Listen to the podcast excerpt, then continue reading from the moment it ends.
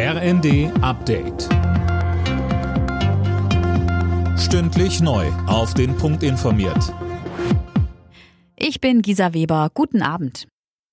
Der Bundestag hat mit den Stimmen der Ampelkoalition den Weg für den Doppelwumms freigemacht. Für das 200 Milliarden Euro Paket, aus dem vor allem die Gas- und die Strompreisbremse bezahlt werden sollen.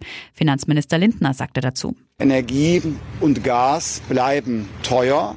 Wir werden zu Einsparungen kommen müssen. Wir werden auch strukturelle Veränderungen in unserem Land, in der Wirtschaftsstruktur in den nächsten Jahren erleben. Aber die ruinösen Preisspitzen, die die Menschen und die Betriebe gegenwärtig so sehr besorgen, die werden wir dämpfen.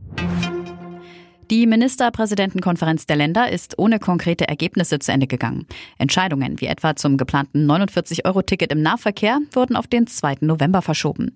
Fest steht aber, ab Januar soll es eine Strompreisbremse geben.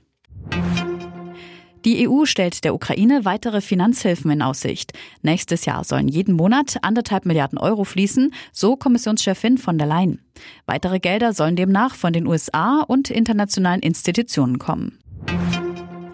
In Italien ist die ultrarechte Politikerin Giorgia Meloni zur Ministerpräsidentin ernannt worden. Präsident Sergio Mattarella hat sie beauftragt, eine Regierung zu bilden. Melonis postfaschistische Fratelli d'Italia war bei der Wahl im September stärkste Kraft geworden.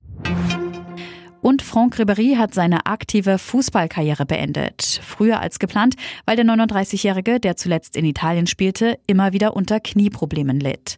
Ribéry wurde bei Bayern München zum Weltstar. Er gewann mit den Bayern unter anderem neun Meistertitel und einmal die Champions League.